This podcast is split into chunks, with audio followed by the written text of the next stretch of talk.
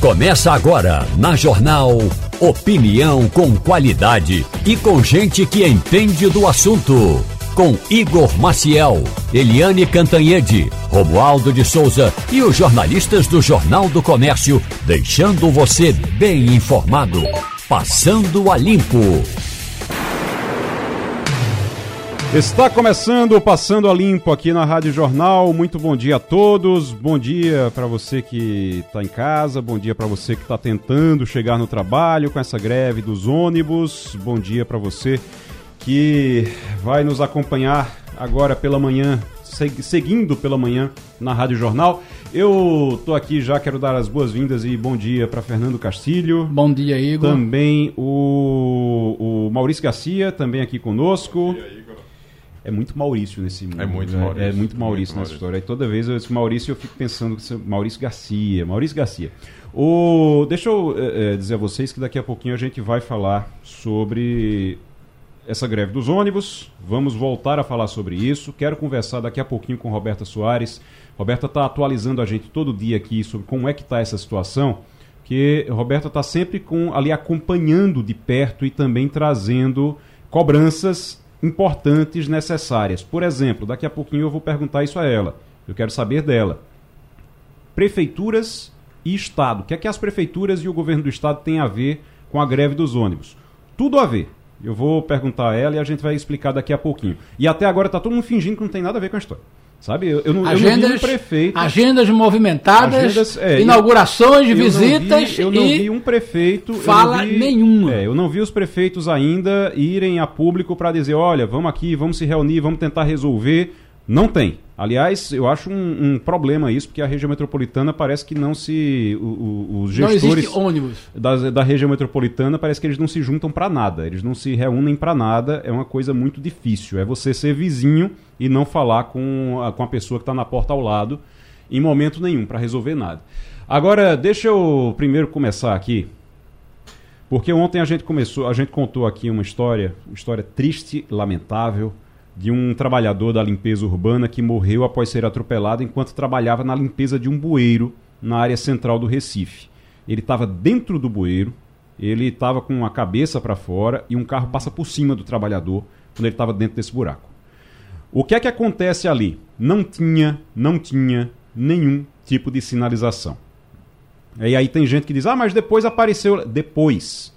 Antes não tinha, botaram um cone lá depois." Mas antes não tinha nada, nada. As imagens, tem imagem, e ainda bem que tem imagem para a gente poder é, ver, Entender porque senão todo mundo ia dizer que o motorista que. que simplesmente, o motorista. Eu vou dizer uma coisa, o motorista é vítima também, tá? Uhum. O motorista é. também é vítima, é. porque está passando por uma situação terrível agora, tudo porque uma empresa é, contratada pela Enlurb não estava utilizando, não obrigava os trabalhadores e não fornecia, não obrigava os trabalhadores a utilizarem os equipamentos de segurança. Ou não fornecia ou não, ou não obrigava. Mas, de qualquer forma, a fiscalização é obrigação deles, é obrigação da empresa. É, mesmo que forneça. Tem um áudio, agora, que você vai ouvir, nós vamos ouvir aqui, da família, da esposa dessa vítima, da esposa desse homem que morreu atropelado dentro de um bueiro, trabalhando na limpeza urbana do Recife. Vamos ouvir. Não isolaram nada, não botaram nada, estava tudo lá limpo e ele lá no meio, dentro daquele buraco. O que eu quero dizer é eu quero justiça. Ele falava para mim, minha filha, olha, eu vou sair agora. Aí você sabe que esse serviço que eu estou trabalhando é muito perigoso. Dizia, homem velho, cuidado, né? Aquele lugar que você trabalha. Pronto. Isso aí é só para a gente ver, além, é claro, da dor da família, além da, da situação pela qual a família está passando agora, é, a gente observar uma coisa que está aí na. Era a preocupação do trabalhador, era a preocupação da família também. Você vê que não é algo que simplesmente, ah, ele foi fazer ali um trabalho corriqueiro, uma coisa que estava acostumado a fazer e que. Não, era algo que ele sabia que era perigoso, que a família sabia que era perigoso, todo mundo tinha consciência de que era perigoso e ele não estava com o equipamento de segurança. Mais uma vez, vou dizer aqui: a empresa é responsável por fiscalizar, por garantir que os equipamentos de segurança estejam sendo utilizados. A Enlurb mandou uma nota é, para cá, inclusive, ontem, e a gente questionou e criticou a nota e insistiram dizendo que a nota é aquilo mesmo e acabou, e, e fim de papo. Então, a nota é dizendo que a Enlurb se é, solidariza e que é, mandou a empresa, determinou que a empresa que é contratada, que é uma terceirizada, que a empresa é, preste toda a assistência. Ponto, acabou, tchau. É como se, assim, não. É, é simplesmente. Minha responsabilidade acaba aqui, não tenho nada a ver com isso. E tem, tem sim. O sindicato, inclusive, está aqui dizendo que vai entrar com uma ação contra a empresa e também contra a Enlurb. Tem uma nota aqui do Sindicato dos Trabalhadores em Aceio e Conservação. Estou com ela aqui agora sobre a morte por atropelamento do trabalhador de 62 anos da limpeza urbana ocorrida na, na quarta-feira em Santo Amaro, que trabalhava num bueiro sendo empregado de uma empresa terceirizada que presta serviços à Enlurb. O sindicato informa que está tomando todas as medidas judiciais cabíveis contra a empresa responsável pelo trabalhador e contra a autarquia de manutenção e limpeza urbana do Recife que não fiscalizou a obra, vale salientar que a empresa é responsável por fornecer os EPIs ao trabalhador no local do acidente.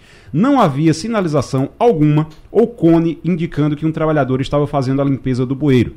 As imagens de câmera de segurança do local é, confirmam isso. Além do trabalhador não portar a proteção indicada para tal, como máscara de proteção contra vapores, gases e roupa apropriada para realizar tal serviço. Já a Enlurb é responsável por fiscalizar as obras das empresas contratadas. Testemunhas oculares também informaram ao sindicato que não havia cones no local no momento do acidente e que o trabalhador não portava nenhum dos EPIs acima. E aí, por conta disso, o sindicato está já processando. O Sindicato dos Trabalhadores em Aceio e Conservação está entrando com uma ação contra a empresa e também contra a Enlurb. E está também prestando, eles dizem aqui na nota que estão prestando apoio à família. Uma coisa que, que eu estava dizendo aqui ontem, vou repetir, tá? Que a nota da Enlurb, eu li a nota da Enlurb exatamente para ir, ir dizendo tudo que a Enlurb colocou na nota que enviou para a imprensa é coisa que eu posso fazer, que Maurício Garcia, Fernando Castilho aqui com o microfone podem fazer também. Quer dizer que lamenta, a gente também lamenta, que se solidariza, a gente também se solidariza, que é, determinando, dizendo à empresa que a empresa que, que é contratada tem que tomar as medidas cabíveis, isso aqui com o microfone a gente também pode fazer. A empresa tem sim que tomar as medidas cabíveis. Sabe qual é a diferença da gente para a Enlurb? A gente não contratou a empresa e a gente não tinha responsabilidade de ficar fiscalizando eles. E a Enlurb tinha. Agora deixa eu falar com a Superintendente Regional do Trabalho em Pernambuco, que é a Suzy Rodrigues, está aqui conosco. Suzy, semana está movimentada, né? Greve, greve de ônibus, é, eu sei que vocês estão trabalhando muito na negociação com o, entre os rodoviários e os empresários, mas é, ainda, ainda por cima esse acidente agora que tem tudo a ver com segurança no trabalho. Suzy, é, que, como é que a Superintendência Regional do Trabalho está agindo em relação a isso? Bom dia. Bom dia, Henrique. Bom dia, ouvintes da Regional. Eu quero agradecer novamente essa oportunidade que sempre vocês proporcionam um bom debate, né? É, como eu falei ontem, é, e você, eu acabei de ouvir, não sei quem era o presidente do sindicato, agora aí que estava falando. Oi? É, era, uma nota do, era uma nota do sindicato, era uma nota do sindicato. Então, eu concordo com ele que a, a segurança deve ser cobrada em quem contratou a terceirizada. Uhum. Né? A gente tem que cobrar aquela empresa que contratou o serviço. Obviamente que a terceirizada tem que responder. Responder porque não deu todos os equipamentos de segurança, os EPIs, né? não tinha o. Eu chamo de drone é cone. Não tinha um cone, não tinha um cone a gente vê pelas imagens que não tinha nenhum equipamento de segurança com sinalização. Uhum. Então, quando um trabalhador está dedicado para exercer seu, sua tarefa, seu trabalho, ele tem que sair com segurança, ele tem que executar com segurança, e a obrigação é da empresa de dar esse equipamento, né? Então, quando acontece um caso drástico desse, e não é novidade, né? Às vezes uma terceirizada de, da CELP que levam um choque, né? alguns acidentes de trabalho também na construção civil, por conta de equipamento de segurança. Então, a gente tem um grupo, uma equipe aqui de, de auditores fiscais, que eles é quem organizam, quem fiscalizam, quem acionam. Num caso desse, a, a, o Ministério do Trabalho vai lá procurar, vai acionar, vai ter que, vai multar e vai cobrar que eles paguem a indenização e dê equipamento de segurança, né?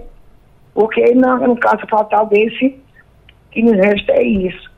E a gente se coloca à disposição para poder dialogar com essas empresas, porque o que é importante, gente, é a vida. Quando um trabalhador perde a vida, por mais explicações que tenha, eu, eu como do Trabalho, né, o sindicato co cobrando, a empresa se explicando, é, não resolve, porque uma família perdeu, perdeu uma pessoa, um pai de família. É. E o, a gente está conversando com a Superintendente Regional do Trabalho em Pernambuco, a Suzy Rodrigues. Tem. É, Castilho?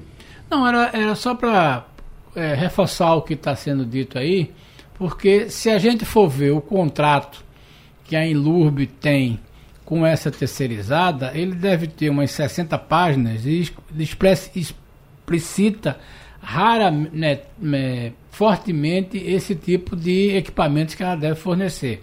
Então a Inlurb se escuda nesse contrato para dizer que não é responsabilidade. Agora veja bem, este não é um fato isolado. O Recife é uma cidade que, pelas suas características, o contrata isso o ano todo, todo ano. Então, esse tipo de evento deve servir de balizamento para no futuro né, você não permitir mais esse tipo de, de, de, de fornecedor de serviço. Mas eu queria saber o seguinte: é, do ponto de vista do Ministério do Trabalho, é, cabe o que agora? Apenas uma, um reforço da fiscalização?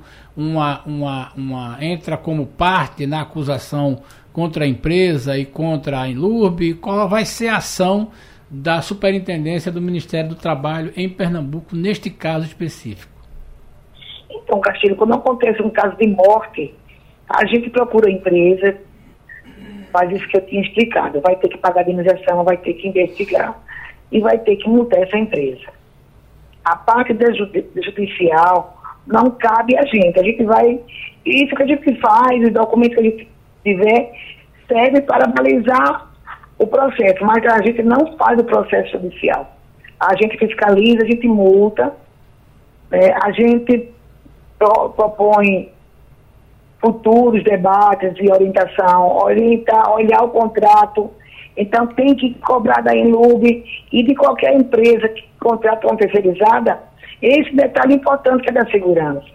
E a gente vê aqui pela, pelas ocorrências né, que a gente consegue notificar com as CATs, que é Comunicado de Assistente de Trabalho, ontem eu coloquei, foram 2.300, 1.300.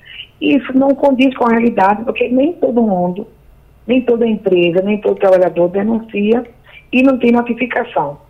Aí quando aparece um caso desse, gravíssimo, de morte, isso provoca não só o Ministério do Trabalho, mas todos os órgãos públicos, em especial aqueles que contratam as empresas terceirizadas, a ter esse olhar mais crítico sobre a segurança. Ô, doutora então, para ser bem eu... objetiva, uhum. o Ministério do Trabalho vai lá, verifica, faz atuação, fiscaliza e, e, e multa a empresa né, vai analisar tudo isso, contrato. Agora, a questão judicial vai caber ao sindicato, à família do trabalhador, e o documento que nós tivemos aqui, isso vai ficar disponível. O nosso papel é esse, né? Não é um papel de polícia, de, de justiça, né? A gente vai fazer. O que eu estava dizendo é que a gente não adianta, como você acabou de falar, o contrato está em linhas pequenas, ninguém leu, ninguém observou que aquele trabalhador podia morrer no acidente de trabalho e a, contra, a, a contratante não observou e a contratante foi rapta. Ô, doutora Suzy, deixa eu lhe perguntar uma coisa só para a gente encerrar bem rapidinho aqui, é, para a senhora explicar para todos os trabalhadores que fazem serviços desse tipo ou de outros tipos também, que não se sentem seguros, que não estão trabalhando com os equipamentos de segurança, eles podem procurar o Ministério do Trabalho? Como é que funciona isso? Então, boa pergunta, boa pergunta. Olha, pode procurar o Ministério do Trabalho, pessoalmente lá na SEC. Estou dizendo lá porque eu estou aqui no trânsito. Na Caminho Magalhães, estamos em 2000. Uhum. E lá vai procurar o setor de segurança e saúde. Uhum. A nossa coordenadora do setor é a auditora fiscal Simone Holmes. E tem como. Lá, eu quero falar com a auditora Simone. Certo. Tem, mas tem como fazer isso sem ser identificado? Porque Sim. essas pessoas têm medo de serem Tem, demitidas. né? não, tem. Aí pode ser pelo site. Uhum. Entra no site do Ministério do Trabalho, Uhum. aí vai lá em denúncia, sem acento, né? Sem nenhum acento. Sim. Denúncia, ponto, S de sapo, I de igreja e T de trabalho, CIT, ponto, trabalho, ponto gov, ponto br. Certo. Ele pode ligar. Uhum. Aí ele, ele vai nesse site, denuncia, não tem como identificar. Pronto, ótimo. Tem um telefone, 158, que é para FGTS, para denunciar do FGTS, Uhum. que não está pagando férias. Se ligar também, eles encaminham diretamente para uma pessoa especializada que pode ajudar. Pronto. Então, 158, né? O número. É mais É. fácil, né? Doutora. Liga, É. denuncia, que a gente não expõe o trabalhador e a gente vai, com essa denúncia, ter um fiscal que vai poder fiscalizar para não acontecer a morte. A Certo. gente, né? Doutora Suzy Rodrigues, Superintendente Regional do Trabalho em Pernambuco, muito obrigado aqui pela participação. Informação importante de algo que a gente vem cobrando há muito tempo aqui, que é uma atenção maior para a segurança do Estado neste ano. Ah, acabei de ver aqui um convite, recebi um convite aqui, a excelentíssima senhora Raquel Lira, governadora do Estado, convida para o lançamento do programa Juntos pela Segurança. O Juntos pela Segurança é um programa que vai, ele é, ele vai substituir o Pacto pela Vida, tá? Ele é um novo programa, é diferente do Pacto pela Vida, mas ele é um novo programa, vai estruturar a segurança do Estado, pelo menos é essa a promessa de reestruturar a segurança do Estado, de dar infraestrutura para o combate à, à violência e também várias outras ações vão ser realizadas voltadas exatamente para esse combate à violência para esse, esse reforço da segurança pública. Então, Juntos pela Segurança vai ser lançado no próximo dia 31 de julho, na próxima segunda-feira, né? Próxima segunda-feira, às 14 horas. É, às 14 horas, então, vai ter o lançamento. Vai ser lá no Teatro Guararapes, 14 horas, no, na segunda-feira. Juntos pela Segurança. Vamos ver o que é que, o que, é que vem daí. É bom lembrar que o, o- esse programa de segurança é um, é- é um programa parecido com o que ela fez em Caruaru na época, numa época, num período em que existia muita dificuldade com o governo do estado, da relação do, da prefeitura de Caruaru que ela ocupava com o governo do estado, e lá deu muito certo. Lá deu muito certo, o pessoal tem uma ótima é, uma ótima referência, tem uma ótima referência do desse programa lá em Caruaru. Vamos E ver como é que ele vai funcionar no estado. Estadual, ela à frente do governo estadual, a tendência é que, né? se- É, se for nos mesmos moldes, né, a gente, eu acho que com certeza vai ser ampliado, muito ampliado, é, não apenas em, em escala, porque é um estado com 9 milhões de habitantes, mas também em, o- em novas ações. Vamos esperar para ver o que é que vai ser apresentado. Tem uma coisa que eu acho que é essencial. Eu acho que é essencial. Que é a você fazer concurso e botar mais policial na rua. Bom, se, você não, lembrar- se você não colocar policial na rua com equipamento para realmente para trabalhar, com treinamento, com co- não adianta. É. Não adianta. Tem que ter polícia na rua, tem que ter presença policial. Lembrando que o efetivo né? nosso é de 19 mil homens. Tudo que a gente tem na ativa é 19 mil homens. Se você tirar aí o pessoal que está de licença, e é um problema sério, aquele, a gente Hum. já até falou aqui do problema, a gente tem efetivamente à disposição da população perto de 16 a 18 mil homens só. 16 a 18, mil- entre 16 e 18. Para o estado todo. E precisa o quê? De uns 30, O né? dobro. O Não, dobro. veja bem, Só- só do- pela população, pela população de 10 milhões, você teria que ter 40 mil policiais. Porque é um policial para cada. Tá entendendo? A É relação um é, policial para cada. Para cada 10 mil. É, você, você Tá tem uma. Pra- pra- é, é, pra cada- se fosse para seguir, para seguir o, o que diz a. O padrão, o padrão, o brasi- padrão, o padrão internacional, É, Aí o Estado tem tem- 10 milhões, não é isso É. que a gente tem?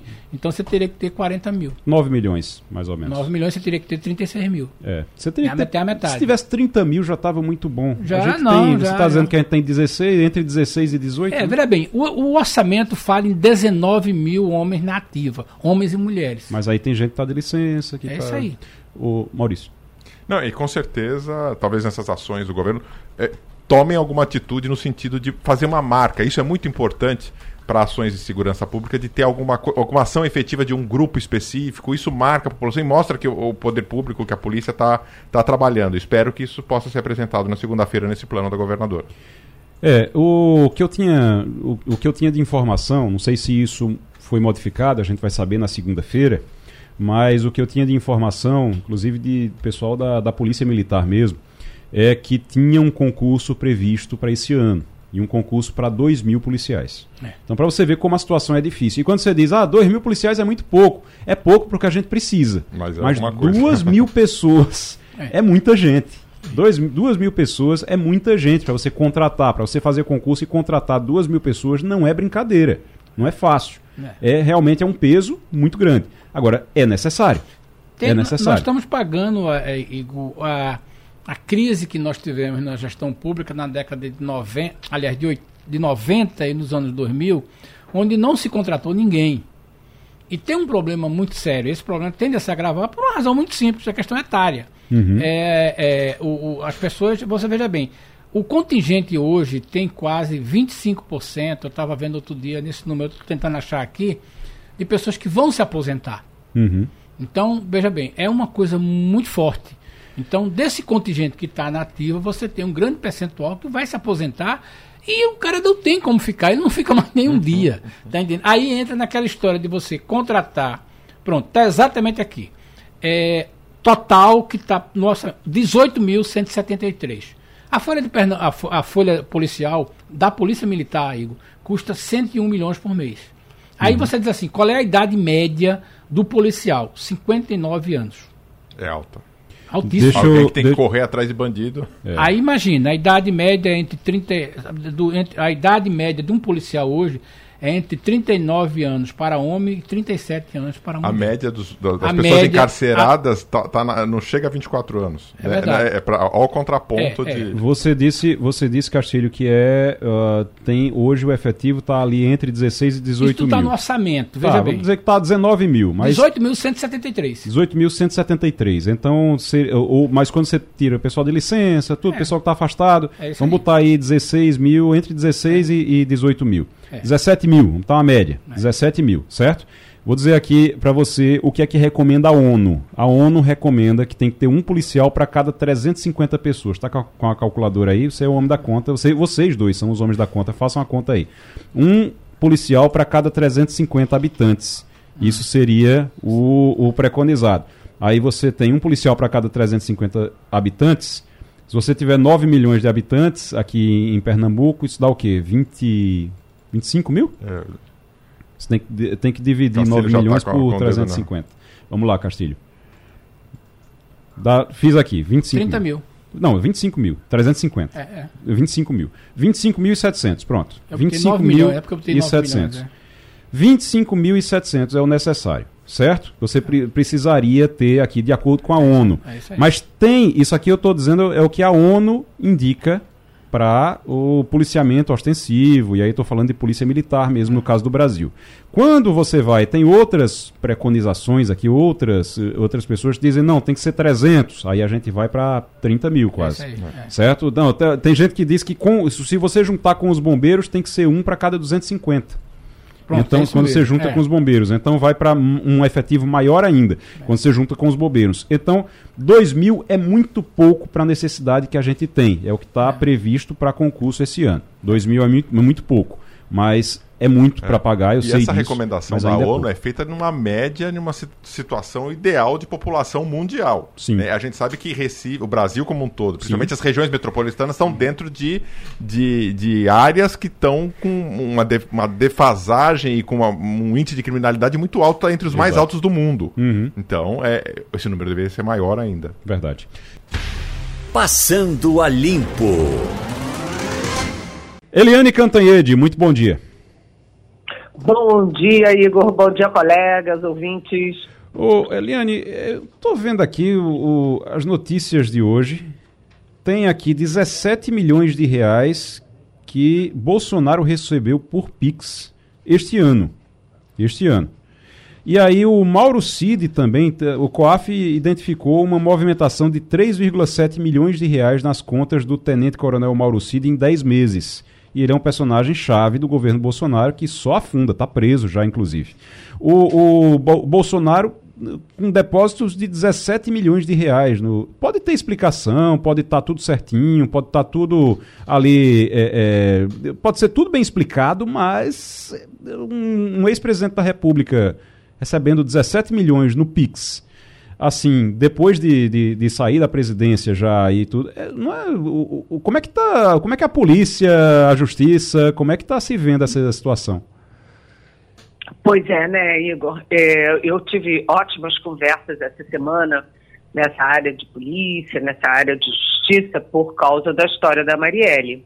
E aí, é, esse caso do Bolsonaro com os, o PIX tem até uma explicação, né? A explicação uhum. de que, enfim, ele, quando fazia as motociatas em São Paulo, ele recebeu um monte de multa, não pagou as multas, as multas têm, é, tem a multa da multa, né? Tem os juros em cima da multa pelo atraso, e aí é, o pessoal dele começou a pedir doações dos bolsonaristas. Então tem gente que dá dois reais, tem gente que dá 20, mas tem gente que dá 20 mil, 5 mil, né? Então ele juntou a bagatela de 17 milhões de reais. Né? Aparentemente, porque isso ainda está em investigação, a maior parte disso é por doação. Mas, de qualquer jeito, é, mesmo que não seja crime, é constrangedor, porque todo mundo lembra do personagem Jair Messias Bolsonaro tão simplesinho, tão simplesinho que recebeu o secretário de Estado norte-americano na casa dele numa mesa de fórmica com um copo de geleia. Uhum. Então ele fazia questão de parecer simplesinho. E como é que é essa história? O que, que ele fez e o que, que ele vai fazer com 17 milhões de reais? Quanta gente aqui no Brasil trabalhou a vida inteira, 50 anos, 60 anos, e juntou 17 milhões de reais? É, é ou não é? Além disso, né, o Bolsonaro tem o salário de militar, uh, ex-militar, salário de é, ex-presidente, agora salário também do PL, está nadando em dinheiro. Ou seja, quando ele foi tornado inelegível pelo TSE, o Bolsonaro disse assim: olha, gente, eu estou inelegível por uma questão política, por perseguição, mas não tem nada de corrupção. Desculpa. Só que uma coisa é corrupção, outra coisa é o seguinte: é muito dinheiro. É muito dinheiro e a gente lembra da história das joias, né? Aqueles três estojos de diamantes e tal, é, milionários da Arábia Saudita. Então, de simplesinho, uhum. ele não tem nada, né? Vamos combinar. Ô, Eliane, Agora, tô... isso é uma coisa. Hum, a claro. outra coisa é o dinheirão do Mauro Cid. Sim. Mauro Cid é tenente-coronel da ativa do Exército, ele recebe 26 mil reais por mês. Como é que ele tem 3 milhões e 700 mil reais em 10 meses? Ou seja, ele movimentou, vamos dizer, 370 mil reais por mês. De onde vem esse dinheiro? E para onde foi esse dinheiro? Né? Então vamos lá ver é, algumas operações que ele fez. Uma é, foi com um cacheiro viajante. Esquisito, né? Cacheiro viajante. Cacheiro viajante. O outro foi com ourives. Mexe com joias. Aí a gente pensa logo, opa, opa, as joias da Arábia Saudita. O outro foi com o tio da esposa dele, da mulher dele, Mauro Cid. E, olha só, atenção, Atenção, colegas e ouvintes. Hum. Atenção, Igor. Hum. Ele é, tem depósitos para lá e para cá com o sargento Luiz Marcos dos Reis. Quem é esse sargento? É um sargento que está preso por causa da quadrilha que falsificava atestado de vacina da Covid, hum. que falsificou o atestado do próprio Mauro Cid, da mulher e dos filhos, e do presidente, então presidente Bolsonaro, e da filha dele, Laura. E o Luiz Sérgio, Luiz Marcos dos Reis, que é esse sargento, que eh, tinha depósitos milionários na conta dele, uh, veja bem, ele também está envolvido numa outra coisa. Ele é suspeito de receber na conta dele dinheiro de uma empresa que tinha negócios com a Codevasf, que é uma empresa estatal. Ou seja, a empresa que tinha negócio, que recebia dinheiro da Codevasp, depositava dinheiro na conta de um sargento que trabalhava no Palácio do Planalto e cujo chefe era o ajudante de ordens do Bolsonaro. O que, que a polícia imagina, o que, que os investigadores imaginam e a própria CPMI do golpe imagina? Que isso tudo é lavagem de dinheiro. Lavagem de dinheiro e que esse Luiz Marcos dos Reis, o tal sargento, é apenas um laranja. A conta dele servia para abastecer contas do governo. Então, hum. É, é, tudo muito complicado. O, esse Mauro Cid vai afundando na lama e aí a questão é a seguinte: até onde ele vai ficar calado? Ele é que fazia tudo isso para ele ou ele fazia para o casal que era o presidente e a primeira-dama Michele Bolsonaro? Para quem ele tá trabalhava. Tá feia. Cada pra... dia mais feia. É, para quem ele trabalhava, inclusive. A, a, uma coisa que estava me chamando a atenção, eu vim até dar uma pesquisada aqui, quanto é que Jair Bolsonaro tem para pagar de multa? Porque se ele arrecadou 17 milhões para pagar de multa, quanto é que ele teria para pagar de multa? Eu estou vendo aqui, uh, é muito complicado para somar tudo, mas eu estou vendo aqui algum, uma boa parte aqui, que multas aplicadas a Jair e Eduardo Bolsonaro, juntando com Eduardo Bolsonaro, resultam em dívida de 1 milhão e 100. Isso em 2021, por não utilizarem máscaras contra a Covid-19 em São Paulo, 1 milhão e 100 lá em São Paulo. E aí você tem outras em outros lugares, em, outras, em outros estados do país também.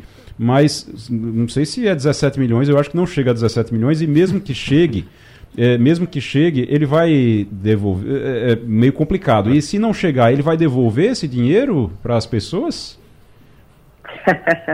É uma pergunta que. Assim, assim, como não devolveu os estojos da Arábia Saudita. É, né? uma pergunta que fica é, no ar. O que vai fazer com esse dinheiro? Isso devolve né? presente, né? É, eu fiz uma, eu faço uma vaquinha para pagar uma dívida. Eu pago a dívida e o resto do dinheiro eu faço o quê?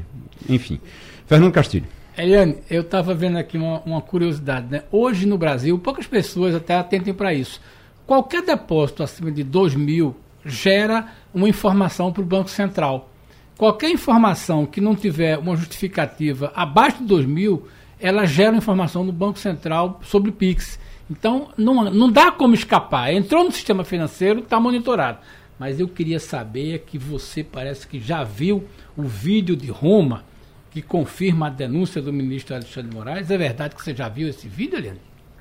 Bem, eu não vi, Fernando, não vi o vídeo, mas eu conversei com pessoas que viram o vídeo né, o vídeo de Roma, que ainda não foi enviado oficialmente para o Brasil, portanto, ainda não é considerado uma prova, ainda não foi incluído no processo, né, o vídeo confirma integralmente a versão do ministro do Supremo, Alexandre de Moraes. O que, que mostra esse vídeo? Mostra que a família Mantovani, lá de Santa Bárbara do Oeste, no interior de São Paulo, agrediu verbalmente duas vezes a família do ministro Alexandre de Moraes. O ministro, a mulher dele e o filho. Eles, uh, o, o Roberto Mantovani, que é o empresário, a mulher dele e o genro atacaram a família, seus atacaram Alexandre de Moraes, seu comunista, isso, seu vendido, etc, etc. Aí saíram e voltaram depois para uma, um segundo ataque.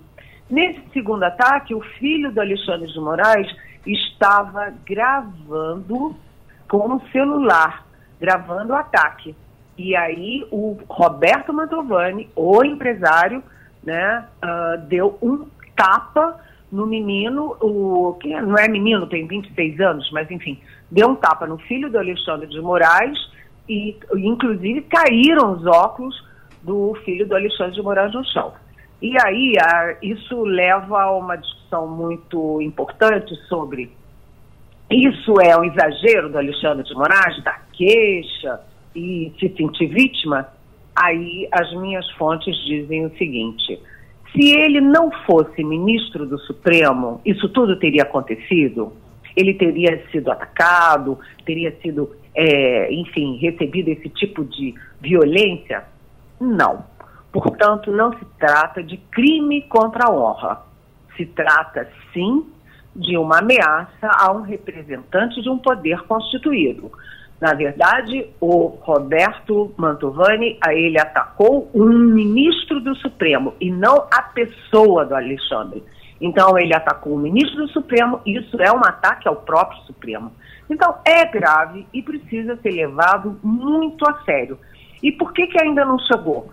Porque, olha, gente, a gente sabe que o Brasil é muito burocratizado, né? Todo mundo que precisa alguma coisa de, de órgão público diz, ai meu Deus, que saco, né?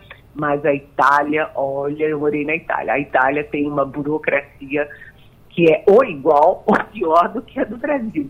E uh, o, a Polícia Federal brasileira tem um acordo de cooperação com a Polícia Federal italiana. Então a Polícia Federal pegou o vídeo no aeroporto e pronto, mandou para o juiz para mandar para o Brasil. Mas o juiz resolveu pedir a opinião do Ministério Público da Itália. E aí o Ministério Público da Itália sentou em cima e ninguém sabe quando é que vai mandar oficialmente.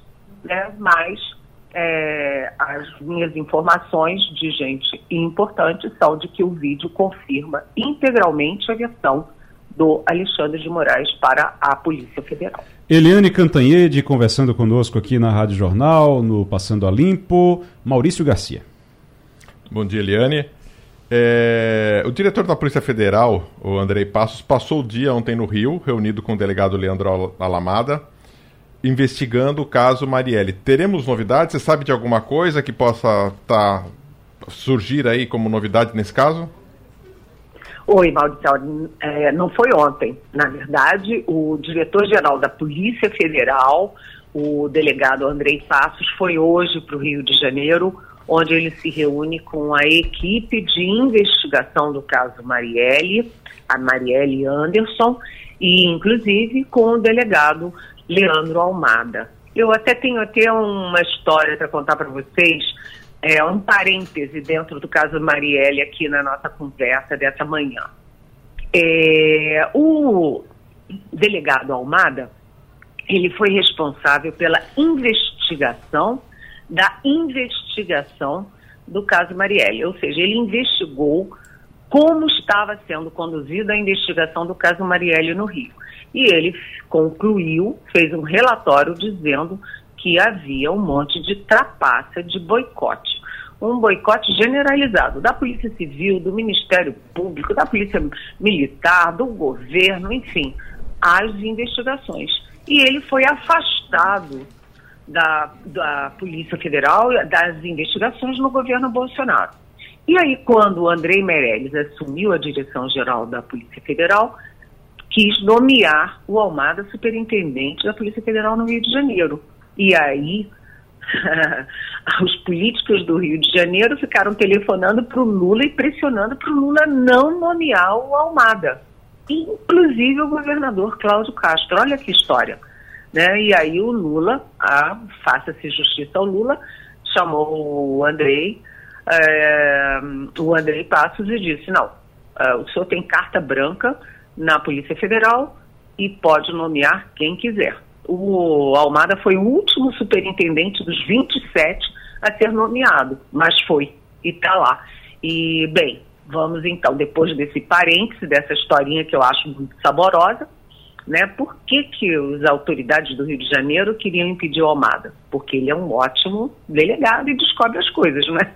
Mas depois desse parêntese, vamos ao caso Marielle. Conversei muito essa semana o caso Marielle avança celeremente. São vários anexos da delação premiada do Elcio Queiroz. Elcio Queiroz era quem dirigia o carro no momento do assassinato.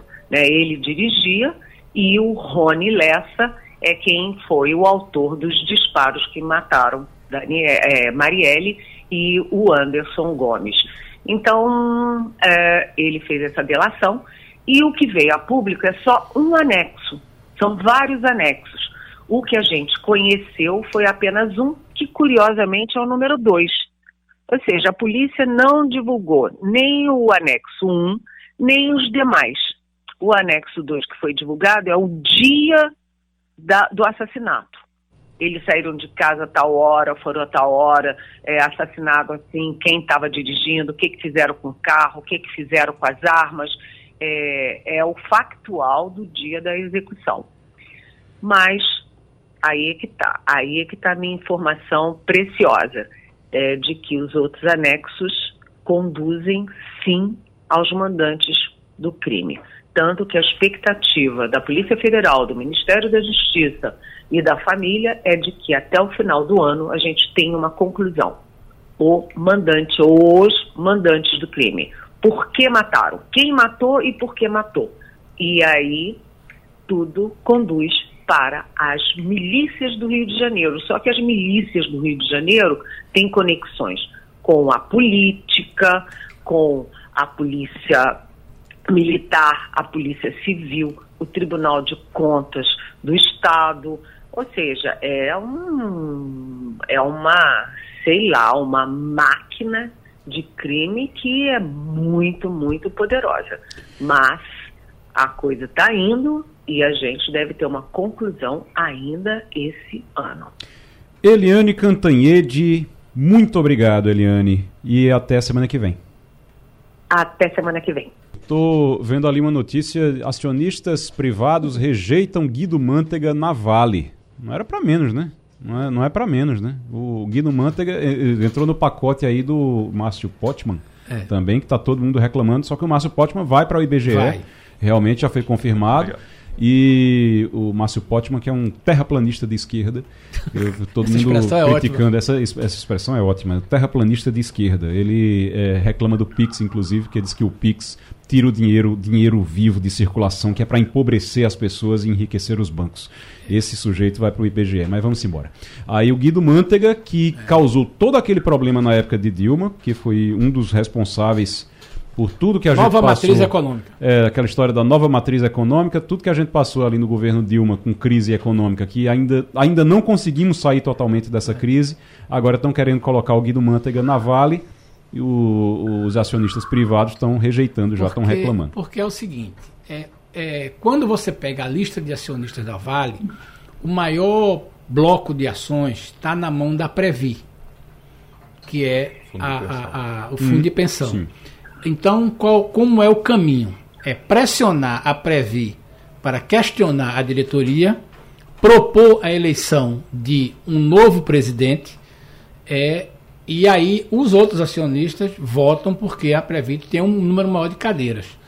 O inusitado dessa questão é que uh, somente com a informação, todos os outros acionistas dizem, não, a gente não quer esse rapaz aqui dentro. Uhum. Tá entendendo? Então é aquela história. A gente assim, privatizou a Vale, sim, mas na hora de privatizar, a Previ, que é um fundo de pensão dos funcionários é, é, é, do, do, do do Banco do Brasil, né? Previ. Previ é BB. Previ é BB. É, então, é, é a, a, o da Petrobras é Petros. A Previ de, é o que tem um bloco maior de ações. Uhum. Então, é uma pressão do governo, no Banco do Brasil, junto à Previ, para que a Previ questione.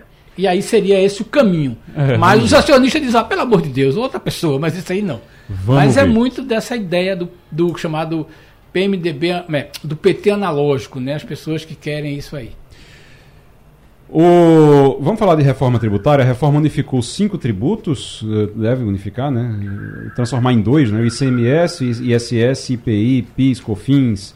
E iria criar dois impostos, um imposto dual, como a gente viu que foi o que ficou no texto no fim das contas. E a reforma tributária passou no Congresso, está ainda no Senado para ser discutida e aprovada ainda no Senado. O que for modificado vai ter que voltar ainda para a Câmara. A reforma tributária vem sendo comemorada por muitos setores no Brasil, setores econômicos. E eu queria saber como é que está a indústria. E não tem ninguém melhor aqui em Pernambuco para falar sobre isso do que o nosso ex-senador Armando Monteiro que é da, da CNI, é ligado à CNI, foi presidente da CNI, foi presidente é, da Confederação Nacional da Indústria e também está fazendo parte de um grupo de trabalho, grupo de trabalho que discute a reforma tributária no âmbito da indústria. Senador Armando Monteiro, muito bom dia. Bom dia, Igor. É um prazer poder falar com vocês. Cumprimento Castilho e Maurício. Estou à disposição. O senador, deixa eu lhe perguntar uma coisa sobre a indústria. É, essa reforma ela é boa para a indústria? Do jeito que ela foi aprovada, ela é boa para a indústria no Brasil? Olha, Igor, a primeira colocação é o seguinte: ela é boa para o Brasil, porque o sistema tributário atual é caótico, é disfuncional, é injusto e, portanto, é um sistema que amarra o crescimento do país. É um dos principais entraves hoje ao crescimento do país. Então, a primeira observação é essa: é boa para o conjunto da economia brasileira. Se é pró-crescimento, ela interessa, em princípio, a todos os setores da economia brasileira. Agora, a indústria, eu tenho que reconhecer que a indústria é o setor hoje que tem sido mais prejudicado por esse sistema tributário atual. Esse sistema destrói a competitividade. Por quê? Porque esse sistema ele desfavorece a produção nacional. Cada vez mais a penetração de produtos importados é maior no Brasil. O Brasil perde competitividade. Para você ter uma ideia, no sistema atual, uma cadeia exportadora da área industrial tem 7,5% de tributos embutidos na cadeia, uhum. resíduos tributários, que você não consegue desonerar na exportação. Então, o país perde competitividade externa e, ao mesmo tempo, o produto importado tem vantagens em relação ao produto é, doméstico. Por isso, Igor, é que o Brasil, no Brasil, se fala muito na desindustrialização. Aliás, precoce, porque uhum. a desindustrialização no Brasil está ocorrendo, é, mesmo sendo o Brasil ainda um país de renda média. Então é preciso é, mudar o sistema tributário, alinhar esse sistema com as melhores práticas internacionais. E essa reforma, é, que, que tem origem na PEC 45, ela consagra um modelo, que é o modelo que prevalece no mundo, e que, entre outras coisas, vai permitir desonerar a exportação, desonerar os investimentos e redistribuir a carga setorial. Ou seja, no Brasil, os bens pagam mais impostos do que os serviços. Com essa reforma, com a ampliação da base de incidência, vai haver uma redistribuição da carga setorial. Sim. Por isso, eu diria que essa reforma é pró-crescimento e ela reforça, ou pelo menos ela interrompe, essa perda de, de competitividade da indústria brasileira. O ex-senador Armando Monteiro Neto conversa com a gente agora no Passando a Limpo. Ele faz parte de um grupo de trabalho da CNI sobre a reforma tributária, está trabalhando em cima disso lá na Confederação Nacional da Indústria e trazendo detalhes aqui para a gente sobre a reforma tributária, o que é que ela muda para esse setor. Deixa eu começar aqui com Maurício Garcia. Quero lhe fazer uma pergunta, senador. Bom dia, senador. É, indo mais para ponto de vista político da reforma tributária, o senhor que passou oito anos no Senado, conhece o Senado como ninguém. Na sua opinião, ele vai o Senado vai modificar muito essa proposta que vai para lá do que foi votado na Câmara e isso vai impactar ou, e vai demorar também essa tramitação dentro do Senado? Qual a sua expectativa com relação à reforma tributária que vai para o Senado agora? Maurício, eu tenho uma expectativa muito positiva, inclusive para corrigir algumas concessões que foram feitas na última hora na Câmara para garantir a aprovação. Por exemplo, é, há pontos de preocupação ainda. Primeiro, muitas exceções foram é, garantidas nessa fase final de tramitação na Câmara. O que são exceções? São segmentos que vão ficar com tributação diferenciada. Quando você abre muitas exceções, você, você termina elevando a alíquota, elevando a chamada alíquota padrão. Ou seja, é, é a história da meia entrada. A meia entrada é uma ilusão, ela favorece quem tem o benefício, mas acontece que isso vai para o preço da entrada normal. O que significa dizer que a alíquota padrão será mais alta na medida em que existam mais exceções. Eu espero que o Senado possa corrigir, é, reduzir a amplitude dessas exceções e tenho certeza que o Senado também vai discutir dois pontos que são muito sensíveis na esfera federativa. A governança do tal Conselho Federativo, que vai gerir a arrecadação, e ainda a, a, o tamanho do fundo, do novo Fundo de Desenvolvimento Regional, que vai compensar os estados menos desenvolvidos pela, pelo fim do regime de incentivos fiscais atualmente vigente e que vai até 2032. Então, eu acho que o Senado vai se concentrar nesses pontos e eu tenho muita confiança de que, ao final, esse debate, o Senado, como Câmara Revisora, vai poder aperfeiçoar a proposta e, eh, com as alterações que serão feitas pontualmente, isso retornará à Câmara para que se possa, até o final desse ano, garantir a aprovação final da matéria. Armando Monteiro Neto conversando com a gente, ex-senador e representando a CNI aqui, um grupo de trabalho da CNI sobre a reforma tributária. Fernando Castilho. Bom dia, senador. Tenho conversado com alguns empresários e eles é, acham interessante a ideia da proposta de uma reforma tributária, mas faz uma pergunta que eu não sei responder. Por que tanto entusiasmo com a reforma? É, quando a gente não sabe sequer que alíquota vai ser praticada. É, como é que você tem uma confiança tão grande que a reforma vai ser boa, né, quando ninguém sabe como é que vai ser a tributação? Por exemplo, o texto aprovado na Câmara sequer chegou no Senado. Na verdade, os deputados aprovaram um texto que literalmente ninguém conhece. Foi aprovado, existem vários textos, mas o texto sobre o qual o Senado vai se debruçar é uma grande incógnita. Então, quando a gente conversa com alguns tributaristas, especialmente alguns empresários, é o seguinte: tudo bem, é legal. Agora, como é que a gente pode ser tão otimista né, com a reforma quando não se sabe o fundamento no jogo, que é o tamanho da alíquota? O senhor acredita que, que, que é uma preocupação fundada, que essa preocupação de, sem começar a discutir, né, sem se saber a alíquota, possa se ter tão otimista em relação à reforma tributária?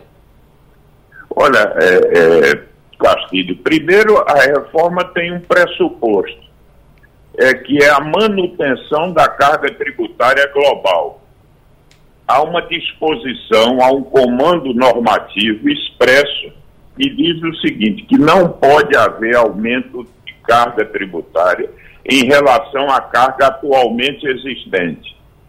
Ora, se esse comando normativo é para valer, isso significa que a alíquota tem que ser calculada de modo a garantir a manutenção da carga atual.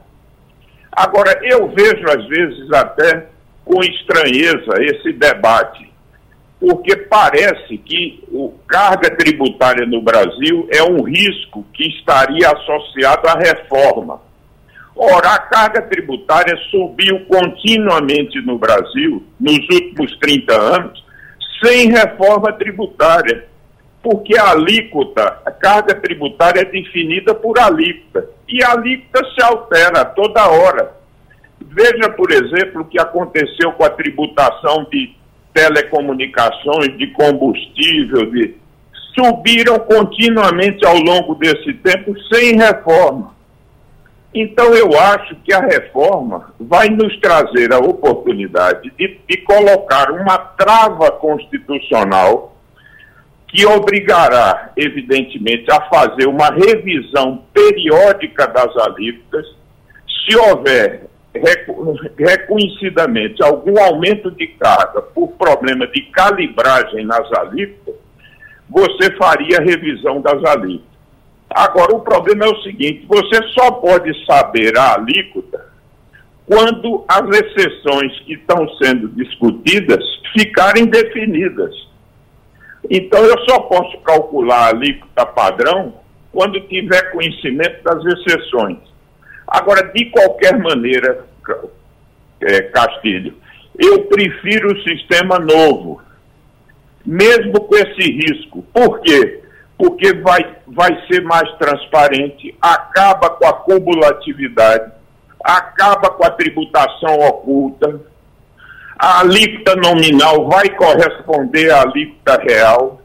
Hoje, você não sabe qual é a alíquota real, porque um imposto integra a base de cálculo de outro imposto, é imposto sobre imposto, tem uma série de créditos que no sistema atual você não pode utilizar, é o velho critério de crédito físico e não crédito financeiro.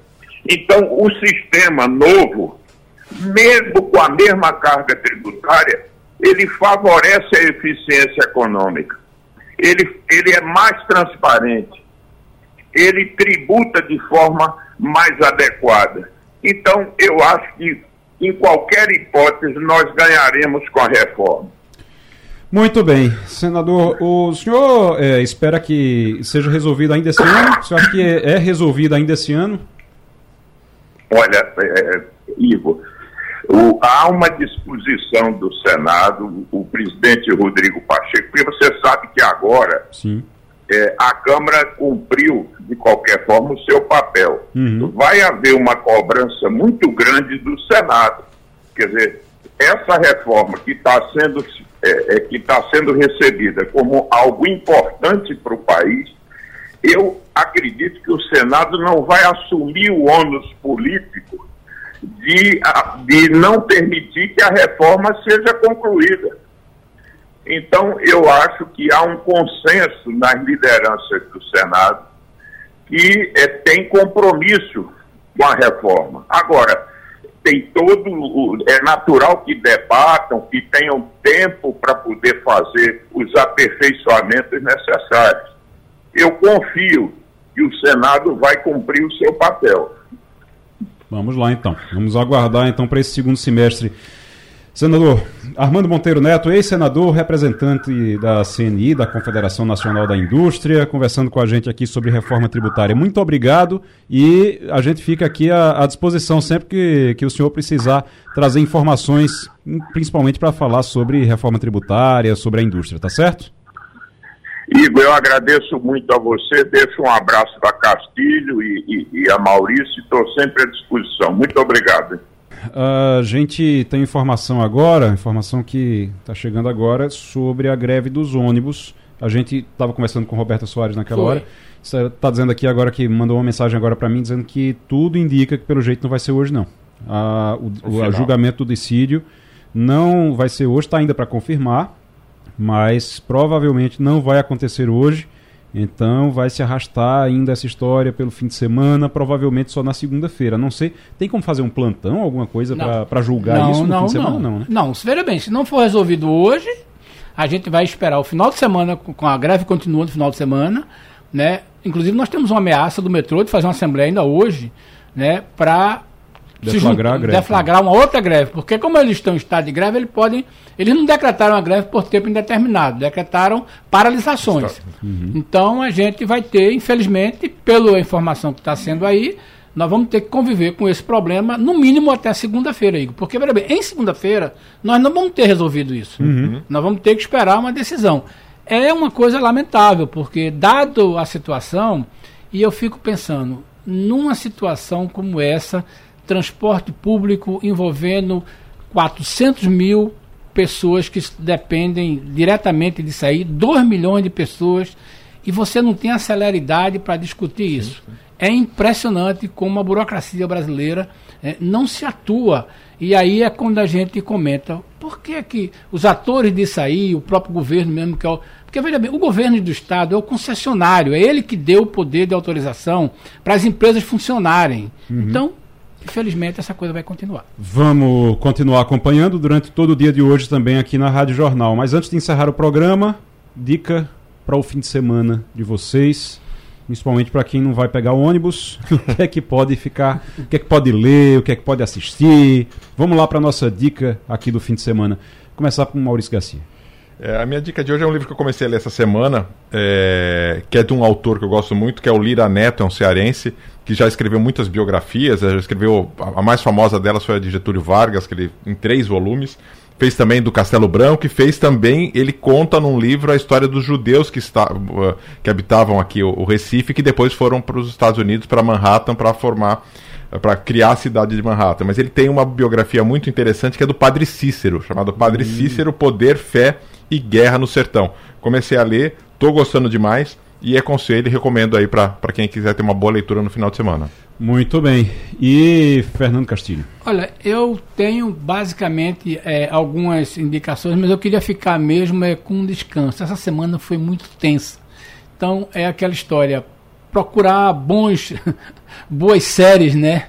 Alegres na internet, coisas que sejam mais, é, é, mais leves é, eu ficaria com isso. Eu não tenho. É, e se puder, já que você não tem ônibus, vá caminhar pela cidade ou fazer trilhas, que é um, uma coisa que ajuda bastante. Eu ficaria com isso aí. E ainda ajuda a preservar Física. a saúde também, né? É, você cuidar da saúde também é sempre muito importante aproveitar fim de semana para fazer uma caminhada, se não tiver uma chuva, é. fazer uma caminhada num parque, uhum. conhecer algum é. parque do Recife. Esse final de semana não tem previsão de chuva, né? Então dá para fazer uma, é, rapaz, uma coisa boa. Aproveitar. Eu vou, eu vou, pra, eu vou por um livro aqui também de um grande nosso colaborador aqui no Jornal do Comércio, articulista do Jornal do Comércio e também é, sempre participa aqui conosco na Rádio Jornal. Não é um livro novo, não foi lançado agora, mas ele está disponível agora novamente para venda. Eu não encontrava antes, que é o livro do José Paulo Cavalcante, do Fernando Pessoa,